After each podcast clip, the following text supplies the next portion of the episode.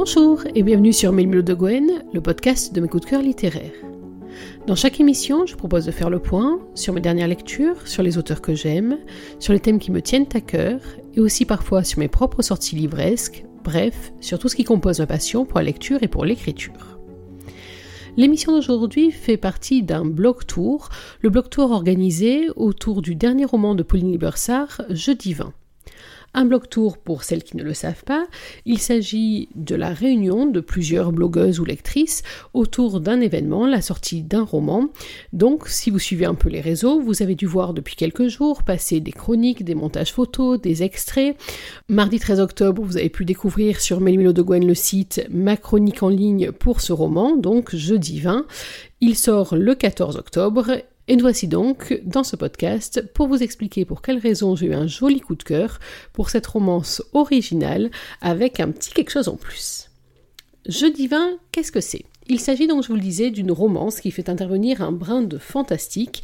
On y suit l'histoire de Kyle et d'Althea, deux individualités totalement opposées que rien n'aurait jamais dû pousser à se rencontrer. Je vous explique. Kyle est canadien, c'est un très très très beau gosse, absolument sûr de lui, c'est un tombeur, il ne reste jamais deux fois d'affilée avec la même femme, ça l'obligera à retenir des prénoms et franchement il n'a pas que ça à faire dans la journée. Il occupe un emploi euh, spécialisé dans la gestion notamment des sonars, grâce à ça il a un emploi passionnant qui lui permet de se déplacer aux quatre coins du monde, facile quand on ne veut ni se fixer, sentimentalement, professionnellement ou même dans sa vie. Face à lui, Althea, c'est pratiquement le contraire. Elle a un boulot plutôt rébarbatif, enfin, elle, a, avait un boulot plutôt rébarbatif parce qu'elle vient de se faire renvoyer. Elle est très peu sûre d'elle, au contraire, c'est une jolie rousse, mais qui préfère cacher sa couleur naturelle sous du fond de teint pour qu'on voit pas sa rousseur et des mèches blondes décolorées pour surtout qu'on voit pas trop sa crinière de feu. Elle se trouve trop peu ou trop. Elle se trouve trop mince, trop sportive, trop peu en forme. Elle se trouve trop peu attractive, trop peu séduisante. Elle est euh, accompagnée dans la vie d'une famille un peu dysfonctionnelle, en particulier d'une maman qui, le moins qu'on puisse dire, c'est qu'elle ne la conforte pas dans sa confiance en elle. Bref, ces deux individus-là sont aux antipodes. Ils vont se retrouver pourtant dans une romance où les jeux de l'amour et du hasard vont se mêler habilement, même si tout n'est pas gagné, et donc c'est une romance qui va très très très délicatement jouer avec vos nerfs tout au long de l'histoire. Si l'on ajoute à ça une histoire d'amour s'est fait de tout un tas de petits éléments. Il y a une dose de hasard, une dose de chance, une dose de compatibilité et aussi parfois un petit truc en plus. Alors vous entrez de plein fouet dans ces jeux divins, des jeux divins et en tout cas des jeux parfaitement réussis par Pauline Libersart. Ceux qui connaissent Minimum de Gwen le podcast savent maintenant à quoi s'attendre. Oui, c'est l'heure de la lecture. Je vais donc vous lire un extrait de ce roman. Alors j'ai beaucoup hésité euh, à l'extrait que j'allais vous lire pour ne pas prendre le risque de vous spoiler, des éléments de l'histoire qui seraient trop importants. Finalement, après plusieurs hésitations, bah, j'ai choisi pour le plus simple, je vais vous lire le prologue. Alors effectivement, ça vous donner quelques indications sur la suite de l'histoire, mais vous allez voir, ça ne va rien gâcher de votre plaisir, juste vous mettre dans l'ambiance, une très chouette ambiance. Paris, le 28 septembre. Franchissant la porte vitrée d'un pas décidé, l'un des plus beaux spécimens masculins existants entre dans ce club branché d'une rue proche des Champs-Élysées. Une femme assise à une table du fond l'observe par le jeu des miroirs. Elle sait déjà que ce mâle sublime est indifférent aux œillades admiratives. Elle voit son regard étincelant, à la coupe parfaite, passer d'un groupe à l'autre alors qu'il traverse la salle bondée avec une nonchalance qui n'a rien d'affecté, mais relève d'un naturel frisant la perfection. Les mains dans les poches de son jean, ses muscles jouant sous son t-shirt sexy et moulant, l'homme se dirige vers les salons privés où il s'immobilise près d'une des alcôves. Il prend le temps d'observer une dernière fois les clients de l'établissement avant de se glisser sur la banquette de velours grenat à l'abri de la curiosité de ceux qui le surveillent avec envie, désir, passion ou jalousie. La très belle femme assise là est vêtue d'un tailleur haute couture, coiffée d'un chignon élaboré qui rehausse sa, chevelure somptueuse. Elle est la perfection dans toute la splendeur de sa sophistication. Elle ne daigne pas élever les yeux de son livre, alors qu'il sait très bien qu'elle a suivi du regard depuis son arrivée. Il tend ses longues jambes sous la table et carre ses larges épaules dans le confortable dossier. Il fait craquer les cartilages de ses doigts tout en laissant échapper un soupir. Comprenant qu'il veut lui parler et que rien ne pourra l'en dissuader, la déesse se décide à poser son roman à côté de son cocktail multicolore. Qu'est-ce qui ne va pas, mon chéri? demande-t-elle d'une voix à la sensualité divine. Rien. Elle soupire à son tour d'une façon hautement distinguée et le fixe de ses yeux à la couleur irréelle. Tu es contrarié. Te serais-tu disputé avec ta charmante épouse? Même pas. Elle est partie quelques jours pour suivre un stage de yoga. Alors pourquoi es-tu aussi grognon, mon bel amour? On dirait ton père après la signature d'un traité de paix. Je viens de faire un tour dans le quartier et ce que j'ai vu me déprime. Pourtant, nous avons une arrière-saison exceptionnelle. Il fait merveilleusement beau. Les gens sont heureux, ces Champs-Élysées ressembleraient presque à leurs illustres prédécesseurs. C'est du toc. Les gens ne sont pas heureux, ils font semblant ou ils se leurrent. Tu es bien cynique ce soir, mon bel ange. Je suis lucide. Rien que dans ce bar, il y a 73 personnes. Hormis les employés et les types qui jouent au poker, toutes les autres ne pensent pas au bonheur, mais à la baise. J'ai compté 27 femmes prêtes à écarter les cuisses pour moi dans les chiottes. Je t'épargnerai le nombre de mecs qui bandent depuis qu'ils m'ont vu et qui vont se taper n'importe quelle paire de miches pour faire passer leurs crampes. J'ai horreur que tu sois vulgaire, chérie, le temps se telle. Je ne t'ai pas élevé de cette façon. tu m'as pas élevé du tout, rappelle-t-il caustique. Mais j'ai raison et tu le sais. Nous sommes dans un bar, pas dans un couvent, mon ange. Tu tiens vraiment à ce qu'on parle de certains couvents? Magnanime, elle lui sourit. Elle n'allait pas s'engager dans cette polémique. Certains de ses amants les plus remarquablement inventifs avaient été porteurs de l'habit religieux. C'est peut-être l'époque qui le veut. Sans blague, l'humanité ne croit plus en l'amour. Les mecs veulent juste avoir la plus grosse queue et le plus beau palmarès. Les femmes veulent les plus gros nichons pour appâter le type le plus friqué. Cupidon, ton vocabulaire Désolé, maman. Pas une seconde, Vénus ne crut à la sincérité des excuses de son fils. Je dois admettre que tu n'as pas tort. La dernière décennie a été empreinte d'un individualisme forcené. C'est l'une des périodes les plus désespérantes que j'ai vécues en 4000 ans.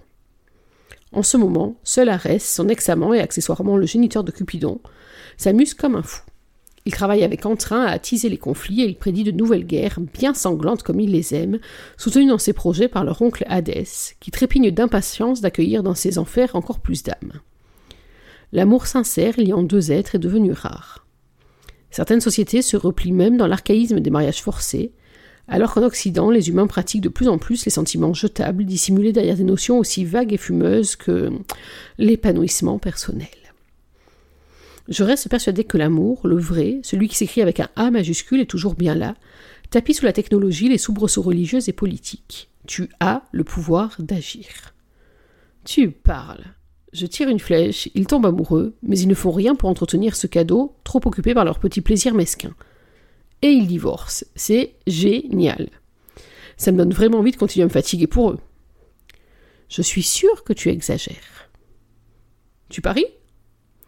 Vénus, déesse de l'amour, de la séduction et de la beauté, qui aime aussi qu'on l'appelle par son nom grec Aphrodite, prend le temps d'examiner son fils avant de répondre. Cupidon, ce dieu qui peut être le plus intransigeant, le plus fanatique partisan de la monogamie, jouant de ses flèches pour provoquer les passions les plus brûlantes, les plus exclusives, mais qui se nomme aussi Eros. C'est bien pour cette raison que lorsqu'il affiche son corps d'adulte, comme ce soir, chaque être peut projeter sur lui son fantasme le plus profond. Certaines femmes le voient blond aux yeux bleus, rivalisant avec Brad jeune, d'autres en sosie de chez Marmour ou de Song Yun. Il en va de même pour les hommes aimant les hommes. Autrefois, son fils s'est livré à toutes les variations de la luxure. Il s'est essayé à toutes les pratiques, même les plus sauvages. Peu de créatures peuvent se vanter d'avoir une expérience sexuelle équivalente à celle d'Eros, et encore moins prétendre le surpasser. Seulement, après un petit millénaire d'orgie, Eros s'est rangé, pour les beaux yeux et les sublimes fesses, d'une princesse humaine nommée Psyché, qui a le don de le voir tel qu'il est réellement. Vénus admet volontiers que la beauté de la jeune femme égale la sienne, enfin presque, et que Psyché s'est montré peu farouche à ce qu'Eros lui a enseigné de l'amour charnel, apprenant à satisfaire tous ses désirs. Sans hésiter, Cupidon lui a d'ailleurs offert la vie éternelle près de lui, et son fils ne le regrette toujours pas. En revanche, ces quelques jours de célibat l'amènent à se poser des questions qui ne le perturbent pas autant d'habitude. Un sourire amusé apparaît sur le visage divin, apte à mettre tous les hommes de ce monde ainsi que bon nombre de dieux à genoux. Mais pas son garçon. Je suis d'accord pour parier contre toi, mon chéri. Je me sens tout à fait capable de faire naître une histoire d'amour sincère et durable entre deux personnes se trouvant dans ce club. Cupidon réfléchit un instant, le challenge le tente et le sortirait de sa morosité. Cela pourrait même être drôle et l'occuperait le temps que Psyché rentre à la maison, qu'il puisse passer une semaine au lit. D'accord, mais pas une amourette. Ça devrait être l'amour éternel. Tu auras une semaine. Tu acceptes? Au tarif habituel? C'est parfait. Choisis nos cobayes, je t'en prie. Qui je veux? Un ménage à trois? Un gay et un hétéro? Oui, confirme-t-elle, divine de sérénité. Cupidon se penche discrètement. Il prend le temps de scanner la salle de son magnifique regard magnétique. Les dieux lui ont offert le don de lire dans les cœurs. Un couple improbable, pas quelque chose d'impossible, juste de compliqué. Parce qu'au fond, il a envie que sa mère ait raison, qu'il reste encore un espoir dans cette humanité matérialiste et corrompue. J'ai trouvé de bons candidats, parfaite antithèse l'un de l'autre, incompatibles, mais portant en eux la possibilité d'un lien profond s'ils se laissent une chance. Le beau brun au bout du bar, avec les yeux bleus comme la mer Égée en été, celui qui est en train de lever la blonde à gros seins. Vénus a, elle aussi, le pouvoir de lire dans les cœurs. Elle peut également entrer dans les âmes. Elle se concentre pour visualiser leur cobaye et sourit du choix de son fils. L'homme est l'un des rares à n'avoir accordé aucune attention à Eros. Il s'intéresse uniquement aux bimbo. Il les oublie sitôt après avoir couché avec elles, car il ne fait pas l'amour, il baise. Non pas qu'il soit méchant ou qu'il veuille du mal aux femmes, il est simplement incapable d'offrir sa confiance et d'ouvrir son cœur. Un bel homme, et fort bien doté, l'évalue-t-elle avec son expérience millénaire. Dommage qu'elle ne l'ait pas remarqué avant d'accepter ce pari, elle aurait bien profité elle-même de ses charmes ténébreux. La fille, le long de la fenêtre, au fond, à gauche, celle qui n'arrête pas de regarder sa montre. Vénus la visualise à son tour. La jeune femme s'ennuie à mourir et n'a qu'une hâte rentrer chez elle. Amusant, note la déesse. Les copines de cette demoiselle rousse sont toutes en train de fantasmer sur Eros, cherchant le courage de l'aborder, mais pas elle. Elle considère les hommes comme une race nuisible à fuir absolument. Elle n'est pas pour autant attirée par les femmes. C'est une jeune adulte habituée à la solitude qui n'a aucune confiance dans son physique, ne s'accordant pas beaucoup de valeur et bien peu d'attrait. Elle n'aurait pas dû se faire ses mèches blondes pour affadir son roux. Elle serait plus belle en assumant sa chevelure flamboyante. Paris tenu, mon chéri. Et voilà comment se finit ce prologue. Vous l'avez vu, les dés en sont jetés. Ce sera donc Kyle et Althea.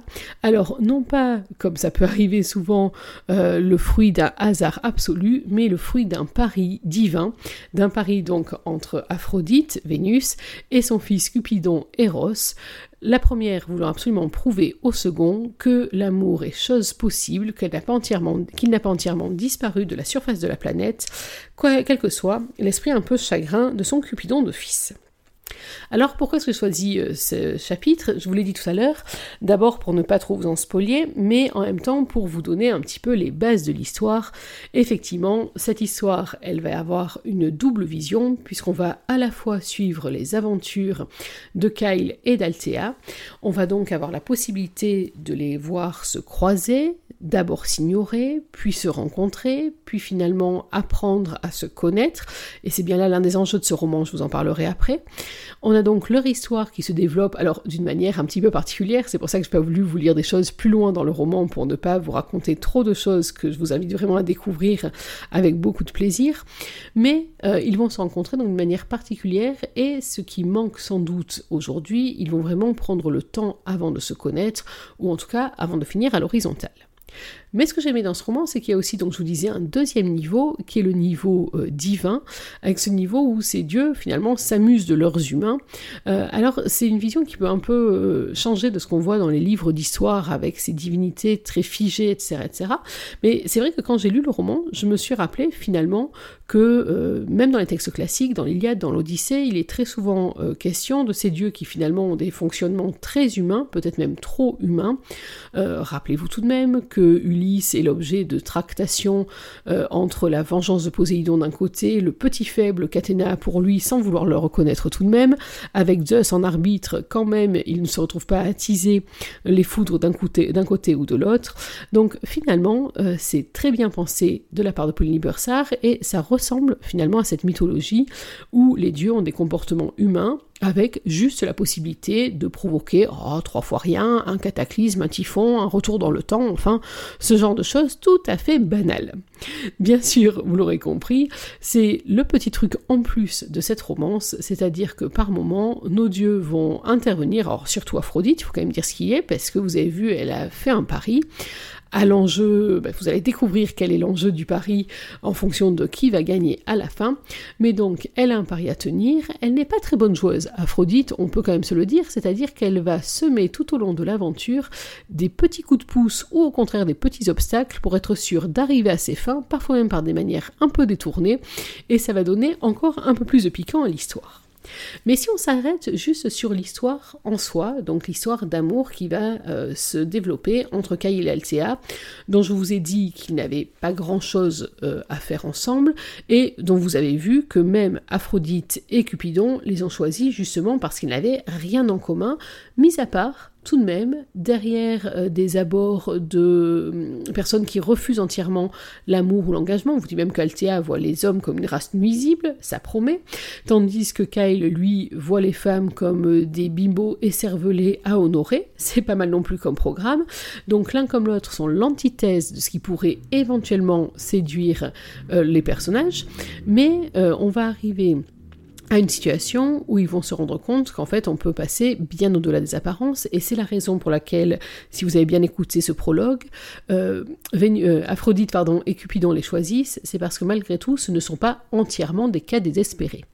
Et ça va être très intéressant dans le roman de suivre en fait la manière dont ils vont évoluer de simples inconnus, voire euh, adversaires, en tout cas protagonistes, en tout cas des gens qui n'aspirent aucune sympathie ni d'un côté ni de l'autre, à euh, tout un tas d'étapes qui sont finalement les étapes que chacun peut euh, traverser quand il rencontre quelqu'un qui à la base ne lui paraît pas du tout destiné et qui finalement va se retrouver comme ça à intervalles réguliers sur son chemin, tellement qu'au bout d'un moment on peut se demander si vraiment c'est du hasard. Alors je ne vous cache pas qu'après avoir lu ce roman, je me suis demandé, non, je plaisante, quoique, je me suis demandé euh, à quel moment euh, telle ou telle divinité s'était penchée sur nos chemins.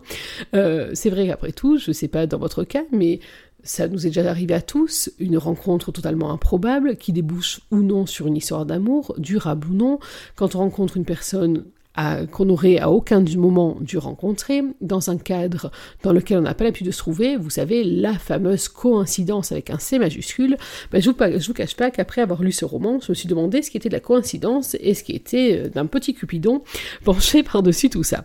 Bien évidemment, ce qui est aussi en jeu dans ce roman, c'est que nos deux personnages, je vous l'ai dit à déjà quelques reprises, ne sont pas du tout prédestinés pour tomber amoureux, ils ne sont pas à la recherche du grand amour, ils ne sont même pas dans l'attente. Au contraire qu'ils sont dans la crainte de rencontrer un truc qui pourrait ressembler à un sentiment amoureux. Et c'est vrai que de ce côté-là, euh, le choix de Pauline Bursard de les faire évoluer, de les faire douter aussi, euh, c'est un choix qui est d'une part très bien mené et qui fonctionne parfaitement. En effet, imaginez-vous quand même euh, qu'on va avoir une progression à pas de loup et puis une progression euh, très très compliquée puisque lorsque Kyle se rend compte que Althea finalement n'est pas si inintéressante et transparente que ça, lorsqu'il va éventuellement envisager d'avancer pas à pas vers elle, il est toujours freiné euh, par la crainte de prendre un râteau, par la crainte de ne pas du tout trouver de réponse positive à sa demande ou à son attraction.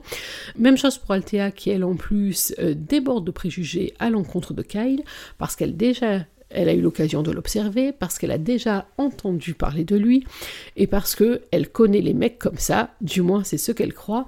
Donc dans ce roman, il y a aussi une très jolie euh, réflexion, en tout cas une très jolie romance euh, qui prend en compte les préjugés, les a priori et la manière dont on peut les, dépasser. Et cette manière, alors sans rien du tout vous dévoiler du roman, euh, elle exige plusieurs choses. D'abord d'être totalement attentif à l'autre, pour plein de raisons différentes que vous découvrirez en lisant ce roman. Elle demande aussi d'avoir l'esprit un petit peu ouvert, d'accepter un moment ou un autre d'ouvrir les yeux et d'accepter également de prendre un risque. Le risque de se planter, le risque d'être rejeté, le risque ben, que ça marche, finalement, c'est un risque aussi. Et euh, c'est vrai que dans ce roman, on a tout ça, à la fois la disponibilité d'esprit, le fait de ne pas être perturbé par autre chose, et le temps. Et c'est vrai que j'ai beaucoup aimé cet aspect-là euh, dans le roman. Souvent, euh, dans les romans qu'on lit, on a l'habitude d'avoir des coups de foudre euh, qui se passent de manière presque instantanée, avec toute la panoplie des petits papillons dans le ventre, etc. Là, on est à l'inverse d'un coup de foudre, je ne vous cache rien, en vous disant que la première rencontre, quoi, les premières rencontres entre Althea et Kyle, c'est à l'opposé parfaite du moment romantique avec papillons, petites fleurs et licorne à la clé. On est plutôt dans l'espèce de cataclysme de la rencontre, enfin en tout cas rien qui laisse penser qu'on puisse avoir une fin heureuse, et pourtant. Les raisons pour lesquelles je vous invite fortement à lire ce livre, d'une part parce que ça fait maintenant plusieurs romans de Pauline Libersard que je vous propose sur Mille de Gwen, que ce soit dans la version site ou dans la version podcast. Euh, ça fait, je crois, maintenant un peu plus de deux ans que j'ai chroniqué les premiers romans de Pauline que j'ai lus. Alors j'ai pas tout lu en plus d'elle. Euh, j'ai par exemple raté pour le moment, ça, ça, sera peut-être réparé, euh, Tiger aux éditions addictives, qui est sorti l'an dernier en version numérique et puis il y a quelques semaines en version papier. Moi, je l'avais découverte lorsque j'avais lu euh, aux éditions BMR la série des Baltimore, qui est une série totalement opposée, hein, qui, se passait, euh, qui se passait aux États-Unis, pardon, dans le domaine de la police. Euh, je l'avais ensuite retrouvée, ah oui, ce printemps avec le merveilleux, les merveilleux enfants de la Sierra dont je vous avais parlé, euh, je crois même dans la première émission de Mime de Gwen, le podcast, oui, il me semble que c'est ça, donc au début du mois de juin, oui, ça, ça commence à dater maintenant, mais je crois que c'est ça.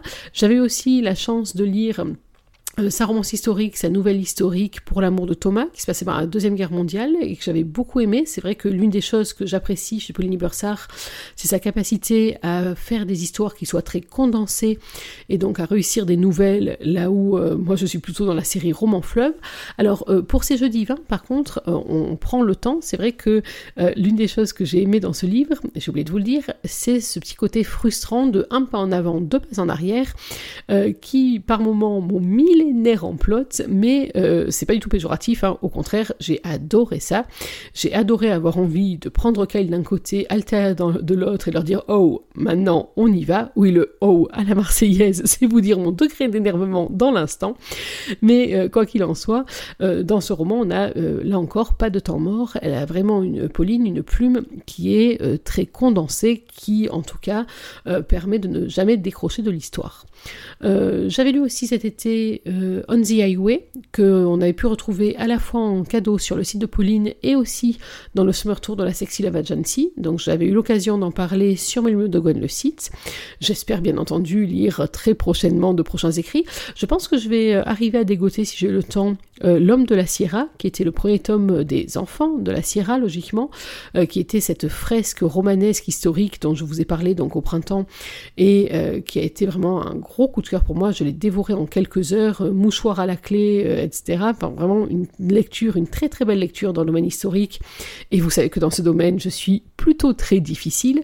Mais là, elle avait réussi l'exploit de m'emmener dans un territoire qui n'est pas le mien, le territoire de l'Ouest américain, pour lequel j'ai pas particulièrement euh, de sympathie, dans une époque qui n'est pas forcément la mienne, celle de la fin du 19e siècle, avec donc la grande ère des cow-boys, pour une histoire qui vraiment m'avait transporté et que je n'ai cessé de recommander tout au long de Mais nous donc, on en revient à ces jeux divins, alors qui sont plus proches de moi, parce que le cadre géographique me convient davantage, parce que, euh, je vous dis, j'ai un petit faible pour la Grèce. Tiens, d'ailleurs, ça fait deux chroniques d'affilée où je vous parle de la Grèce. C'est bizarre. La dernière fois, c'était euh, pour le roman Master of the Year de Anna Scott qui se passe en Grèce aujourd'hui. Là, c'est parce qu'on plonge en pleine mythologie grecque avec Aphrodite et Cupidon. Donc, euh, j'étais partie sur la Grèce, je changerai dans les prochaines lectures. Mais quoi qu'il en soit, vraiment, c'est un roman que je vous recommande. Il est vif, il est piquant, les échanges entre Kyle et Althea, c'est vraiment du pur sucre. Il y a ces petites interventions, ces petites piques, ces petits piqûres de rappel façon Aphrodite qui donnent un petit surplus, un petit supplément à l'histoire et c'est tout à fait euh, réussi et en tout cas c'est très très agréable. C'est un roman qui se lit facilement, qui se lit vite. Une fois que j'étais embarqué dedans, je voulais vraiment euh, arriver à savoir qui de Cupidon ou de sa mère allait gagner ce fameux pari, et même de savoir quel était l'enjeu du dit pari. Donc c'est vraiment un roman que chez Milo de Gwen, on vous recommande sans hésiter.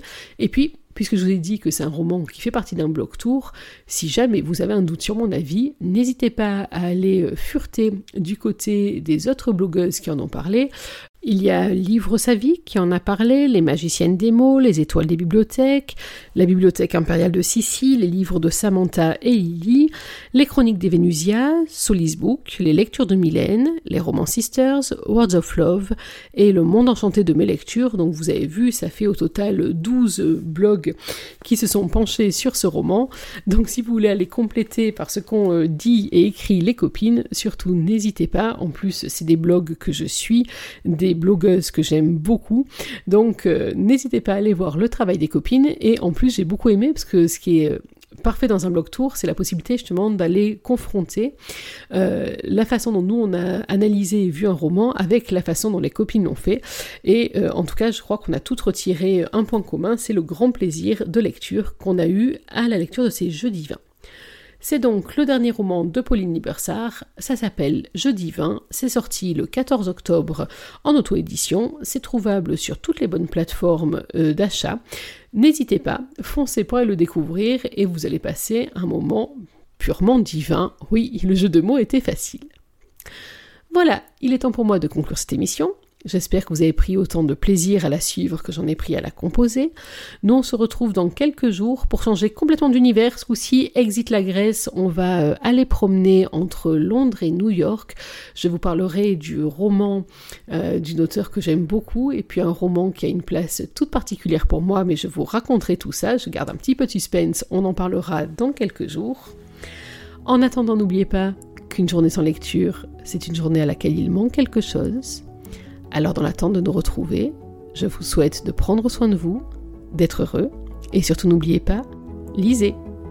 Bye bye